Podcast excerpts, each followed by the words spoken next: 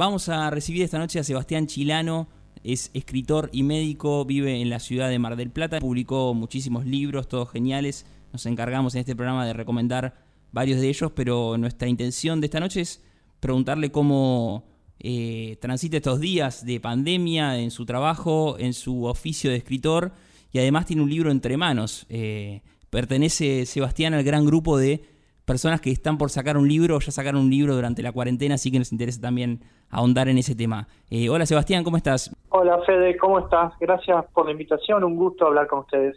Eh, bueno, Seba, el gusto siempre de convocarte, de saber tus novedades. Eh, a muchos los encontró en esta encrucijada de publicar en medio de la cuarentena y a vos con este, en este valor agregado de que todo se ralentizó, pero tu actividad profesional, tu trabajo seguramente te puso más a mil. Así que, ¿cómo te encontró este, este nuevo libro que está por salir? Yo firmé contrato en, a mediados de febrero. A mediados de febrero con, con Editorial. Después de tres años, mi último libro lo había sacado en el 2017 con los chicos de Letra Sudaca. Así que tenía muchas ganas de, volver a publicar, a que apareciera un libro circulando y firmamos contrato en febrero, pocos días antes de, la debacle. Así que es como, como un libro que entró justo, justo porque no es algo que se haya firmado después que empezara la, se declarara la pandemia ni la cuarentena, estaba pendiente ahí, en las puertas. Y como mi otra profesión eh, me tiene trabajando, eh, me, sigo preguntando cuál es el, si es oportuno que salga un libro nuevo o no en este contexto. Eh, pero supongo que sí, supongo que, que en esta rareza tendremos que acostumbrarnos y que las cosas que tienen que seguir existiendo sigan existiendo.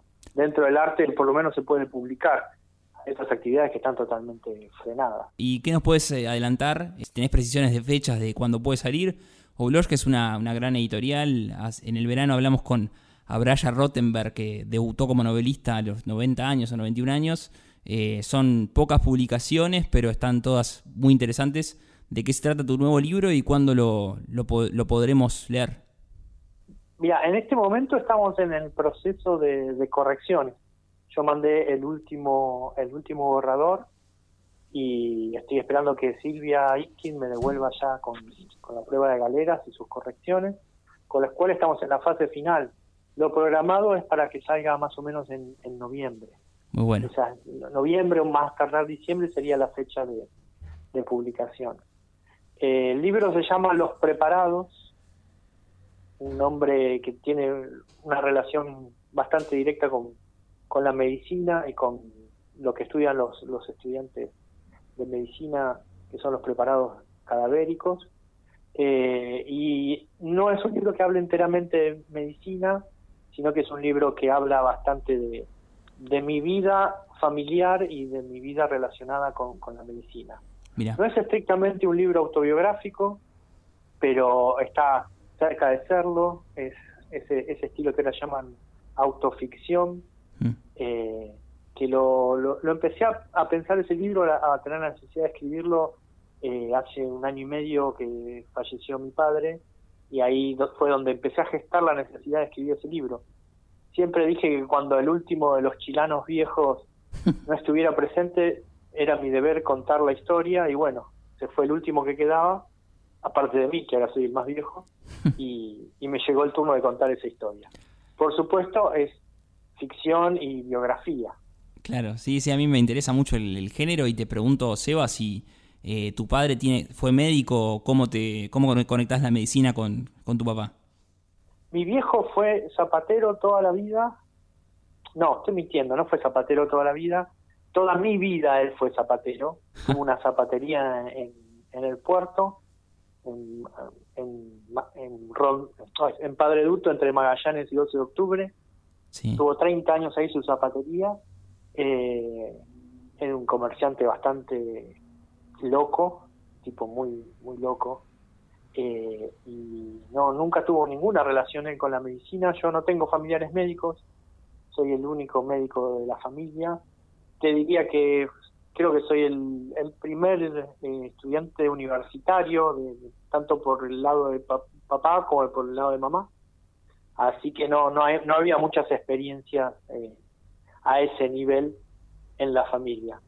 Y nada, es su, vida es mucho más interesante, eh, más allá de, todos sus temas médicos que ha tenido y sus enfermedades que fueron largas. Más allá de eso, que casi no hablamos de eso, él tuvo una vida muy, muy interesante y que siendo yo el último testigo, dije, me gustaría que quede expuesta en algún lado, pero tampoco es un libro sobre mi viejo. Tampoco es un libro sobre mi viejo, si bien es uno de los protagonistas principales, no, no es un libro sobre mi viejo. Me gusta mucho el libro porque es un libro que cuando se lea es difícil de, de me tomo el atrevimiento de decir yo, ¿no? Cómo se va a leer el libro. Es un libro difícil de encasillar, que vos digas, bueno, trata sobre esto, o trata sobre la medicina, o trata sobre la familia, o trata sobre la muerte. Me parece que abarca tantas cosas que, que puede tener distintas miradas. Y eso es algo que, me gusta mucho del libro. La verdad que es algo con lo que estoy muy contento. O sea, tu padre en el libro no muere en las últimas páginas. no, muere al principio, pero lo atraviesa todo el libro. Claro. Porque tampoco no, es, no, es importante la muerte. O sea, en, en la vida cotidiana nuestra estamos atravesados por la muerte. Entonces, en las historias en general, eh, poner la muerte al final es ser un poco un poco injusto con, con el lector. Y Seba, pensando en esta idea de finitud que tratás en tu libro, de, de trascendencia también, eh, ¿cómo te encontraron estos días de, de trabajo a pleno con, con, la pandemia? De, me imagino que llegar medio como un astronauta a tu casa y reencontrarte con, con tu familia, ¿cómo vivís vos en esa, esa locura? Que además, eh, confieso que eh, tengo un dato de antemano, lo confieso con los, con los oyentes, que es que sos un fanático de la ciencia ficción, así que por ahí algo de esto te lo, te lo veías venir. Em, vos sabés que esto es, tan largo, ha sido tan largo, que hemos pasado creo que todos por distintas etapas. Claro. Eh, hubo una etapa de, una espera interminable.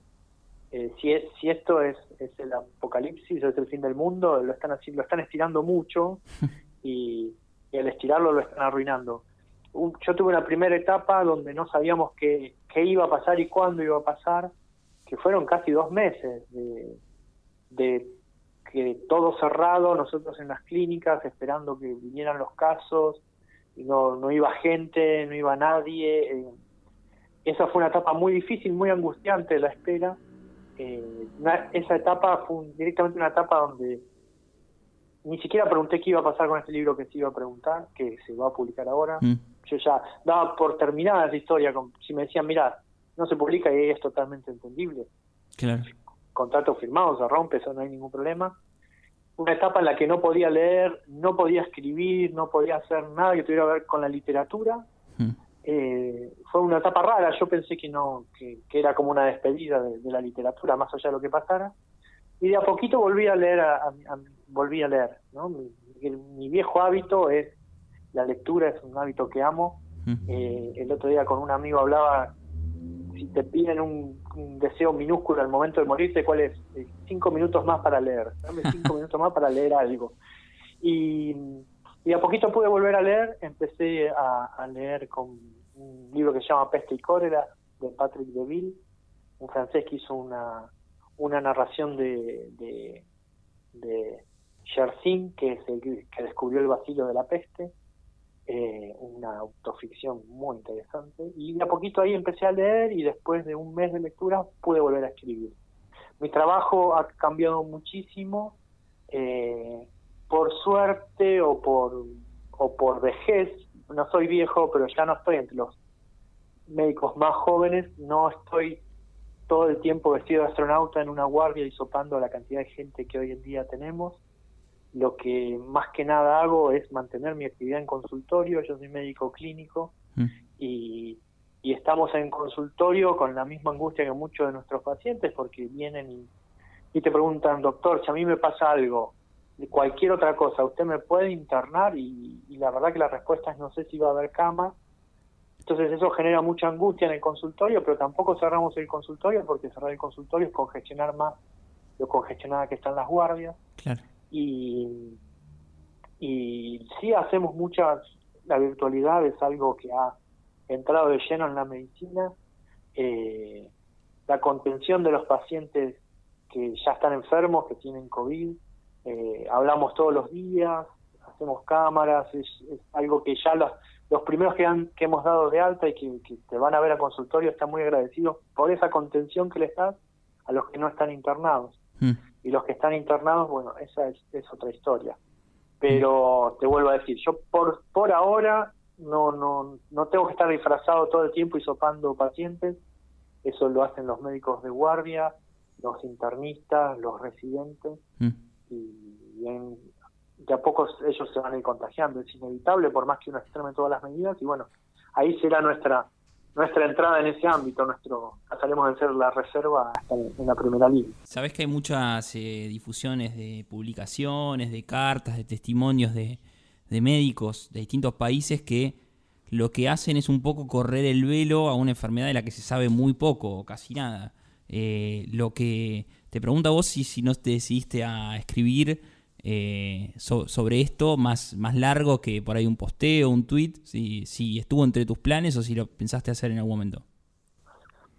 No, yo por ahora no, no, no escribir, eh, no escribo sobre la pandemia, no, no, te estoy mintiendo en realidad porque escribí una nota para Clarín y después un colega tuyo, Ezequiel Casanovas, también me hizo una entrevista que salió publicada en, otro medio.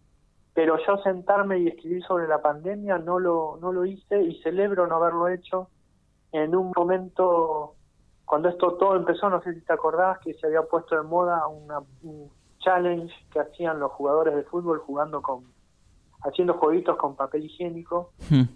Y, a mí me enojó muchísimo eso y bueno, me senté y escribí todo un descargo que por suerte lo, lo, quedó guardado. Por suerte. Y así voy entendiendo que muchas veces no, no hay que... Me resulta muy difícil juzgar ciertas cosas mientras suceden. Claro. No, no tengo esa, esa clarividencia de decir, bueno, esto que está pasando pasa por tal motivo. Y, en ese momento yo me había enojado y, y, hice una nota desde el enojo. Por suerte no lo, no lo, no lo hice. Después sí cometí un error, no cometí un error, eh, me manifesté abiertamente que no, cuando los médicos salieron a marchar, en, me parecía no correcto, que no es correcto que marcharan en medio de una pandemia. Esto sucedió hace dos meses y ya mm. ni siquiera los médicos se acuerdan por qué marcharon, pero no me parecía correcto que nosotros que pedíamos el, aislamiento saliéramos a la calle, como me parece un espanto ver ahora eh, estas protestas de policías donde están todos juntos y amontonados. Sí. Eh, a veces pienso que, los seres humanos solo hemos perdido la razón. eh, y sentarme, sentarme a escribir sobre eso en este momento no. Quizás un poco más adelante eh, pueda hacerlo. Sí, Seba, eh, ¿tuviste entre tus compañeros, tus colegas, contagios? vos trabajás, creo, entiendo que en una clínica que fue una de las primeras que tuvo algunos contagios entre profesionales de la salud, ¿qué cercanía tenías con ellos o cómo, cómo se actúa más allá de los criterios médicos, desde los más personales ante una situación así?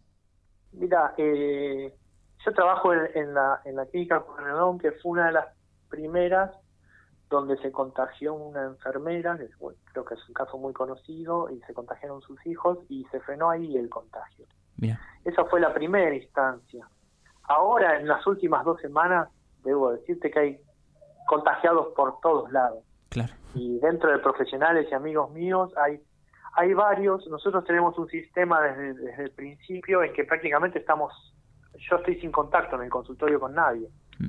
Un colega del consultorio de comparte al lado mío nos informó hace dos semanas que tenía coronavirus, que se iba a aislar, todo perfecto, y la verdad ni siquiera teníamos contacto con él, no hubo ningún otro caso a su alrededor. Eh, los residentes están distribuidos en dos grupos que va una semana cada uno para rotarse por si un grupo se enferma que, para que el otro pueda trabajar, lo mismo los médicos internistas. Digamos, está todo bastante organizado y en lo que es en consultorio estamos casi sin contacto social. Todo lo que es la actividad médica eh, académica pasó a la virtualidad. Los pases de sala que antes se hacían habitación por habitación en la cabecera del paciente, hoy los hacemos por Zoom, donde el médico que entró a la habitación nos cuenta cómo está el paciente, vemos las imágenes, vemos los estudios y lo discutimos. Eh, eh, eso aceleró mucho un proceso que veníamos discutiendo el, año pasado si se iba a dar, si los pases de se iban a ser virtuales, si los ateneos iban a ser virtuales, y de golpe y porrazo están todos todos en plataformas digitales. Y te pregunto por último de eso, sobre el coronavirus, para pasar de vuelta a, lo que va a ser la novedad del libro y tus otros libros que, que publicaste, eh, si crees que la, como sea, la principal advertencia que se le puede hacer a la ciudadanía sigue siendo distanciamiento social, lavado de manos, etcétera, o si ya llegó una instancia donde hay que decirle a, las personas que se juntan o que hacen oídos sordos a, las principales recomendaciones sanitarias, che, si te podés, si te enfermas de cualquier otra cosa, además del coronavirus que es muy grave, no vas a tener camas. ¿Crees que llegó un momento en el que la instancia pasa a, a ser un poco esa? Mira, si seguimos en fase 3, si se cumple realmente la fase 3, vamos a poder evitar eso. Mm. Creo que vamos a poder evitar de decir, bueno, tenés una apendicitis, no hay donde internarte. Hoy por hoy eso no sucede porque nunca sucede eso en salud. Siempre se, siempre que nosotros decimos esto se está por saturar, siempre siempre hay un pequeño margen mm. de maniobra, sí, porque si se satura al 100% es un colapso y eso no hay vuelta atrás. Entonces, si se sigue en fase 3 y mantiene bien, se evitan las reuniones sociales innecesarias, podemos sostener el, sistema de salud tal y cual como está.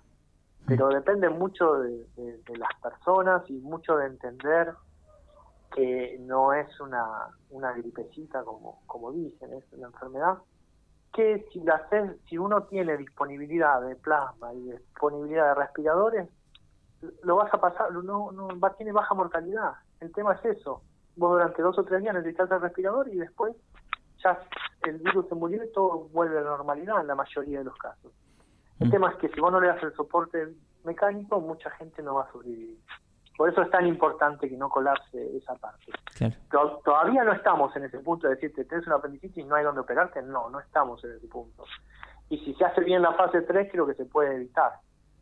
Pero eh, no sé, eh, a veces a veces me desespero de que esté todo en manos de, la, responsabilidad individual. Estamos hablando con el escritor y médico Sebastián Chilano, autor de grandes libros como Riña de Gallos, Méndez, eh, En Tres Noches la Eternidad, algunos también en coautoría con el colega Fernando del Río. Y también, Seba, sabes que a mí uno de los textos tuyos que me parecieron más interesantes es uno que publicaste en Clarín en la sección Mundos Íntimos, donde hablas de tu trabajo, de lo que fue tu trabajo en el casino, que creo que el título era algo así como que eh, todo, ese tiempo que estuviste no, lograste curar la soledad de los, apostadores. Eh, entonces te pregunto si eh, ser perceptivo con lo que te cuenta un paciente, con lo que te cuenta alguien que tiene una afección de, salud, también te sirve para hacer ficción o tenés esa, esa especie de secreto profesional de que decís, bueno, esto no lo voy a usar. Yo siempre trato de no usar me cuenta un paciente para hacer ficción. En la medida de lo posible, hay, hay algo que, digamos, vos, Federico Bruno, venís a mi consultorio y me contás un problema familiar que tenés y no te va a gustar después que un clínico en un cuento desarrolle eso, para nada. Entonces, yo lo que hago son contar mis vivencias eh, del modo en que yo las veo sin poner nada que, tenga fuera de lo que yo viví. Eh, trato de, digamos, hay historias que te cuentan todos los días que decís, esto, lo, esto qué lástima que no puedo usarlo, pero, pero trato de no, no, no, en lo posible no. Son cosas que uno vio, que uno vivió y que, y que le pertenece más a uno que al paciente. Eh, lo del casino, sí, siempre me han dicho algunos colegas escritores y algunos amigos que, uh, México del casino, como que llama mucho la atención eso. En el libro nuevo hay todo un capítulo dedicado a esa etapa. Mira. Eh, que creo que hice como. Yo siempre pensé que iba a ser una novela sobre esa etapa, pero terminé condensando en un capítulo y me parece que quedó bastante bien y que es todo lo que tengo para decir sobre el casino. Es un, es un texto que parte de aquello que salió publicado en Clarín, en Mundos Íntimos, toma una parte de eso y, lo desarrolla de otra manera, eh, porque la verdad que fue una experiencia extraña, te podría decir. Dentro de los lugares donde trabajé como médico fue, es una experiencia extraña. Ya el casino de por sí es un lugar bastante extraño, ¿no? Entre tus cambios de cuarentena, de, vida, de rutina, también los encontró con, junto con tus otros socios en la librería de Gran Pez en una especie de letanía porque justo estaban en plena mudanza, como mucha gente que se mudó de casa, y de pronto la, cuarentena empezó a cerrar muchas puertas, desde los fletes hasta la circulación misma de la, de la ciudadanía por un lugar que sea lejano a, su domicilio fijado.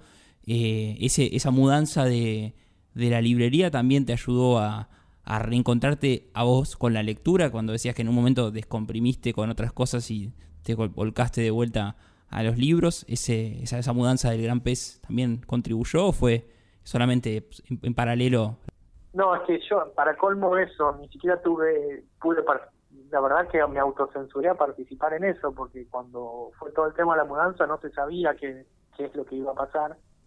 Y yo una de las cosas que pensaba, yo si por mi trabajo llego a contagiar a alguno de, mis socios o algún cliente o alguien, la verdad que Te abriste. me iba a sentir bastante culpable, así que no participé en nada del proceso de mudanza y creo que al día de hoy, si fui cuatro veces a la librería, es mucho en todos estos meses. Eh, con lo cual estoy viste un poco alejado del gran pez con, con, con, bastante pesar. Creo que fui cuatro o cinco veces y algunos viernes a la mañana, que yo los viernes no trabajo de médico, que, que el jueves termino de trabajar y cosa de no, no tener ningún contacto cerca, si tengo algún síntoma no ir. Así que no, eh, la librería quedó hermosa, los chicos hicieron un trabajo increíble. Eh, sigue subsistiendo y sigue creciendo el Gran Pez en medio de todo este caos. Mm. Sobrevivimos al macrismo, estamos tratando de sobrevivir a una pandemia, es una librería increíble. Vuelvo a lo que nos contabas al principio, que fue primero tu gusto por la autoficción para decidirte emprender este nuevo libro, Los Preparados, que saldrá próximamente, y te pregunto cuál es de esos libros recomendarías? Eh, no, ¿Cuál te recomendaría? Es difícil. Bueno, el primero que te nombré, Patrick Deville. Deville hizo un trabajo con, con la vida de Yersin que es impresionante. Es un médico que fue contemporáneo de Pasteur, de Koch, y claro, era una concepción de médico totalmente distinto a lo que es ahora. Eh, los médicos eran cualquier cosa menos médicos, ¿no? Eran aventureros, biólogos, naturalistas, botánicos, eh, anatomistas, eran de todo un poco y hace una biografía increíble. Eh, un libro que me gusta mucho es eh, el de Esther Cross sobre Frankenstein, la mujer que escribió Frankenstein, que trata mucho sobre, hace una muy buena recopilación de cómo se trató la muerte durante el periodo en que Mary Shelley escribió Frankenstein. Este es un libro muy recomendable. Eh, particularmente eh, me encanta la forma de escribir que tienen dos franceses que tratan la, la, ficción histórica, que son Pierre Millon y Pascal Quignard. Son dos de mis últimas lecturas de, los últimos años que, que me fascinan cómo tocan temas reales, temas de sucesos de hace 500 años y le dan un tono narrativo a la vez que te dan un, tono informativo.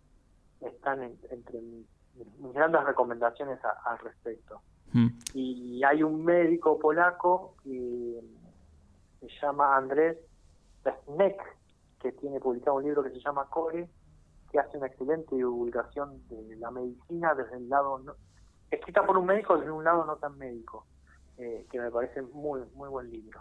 Mm. Como para recomendar en ese estilo, ¿no es cierto? Dale, dale, sí, sí. Y eh, te pregunto por último y muy breve, eh, como última pregunta para no, para no quitarte más tiempo, Sebastián, y agradeciéndote muchísimo tu, tu gentileza.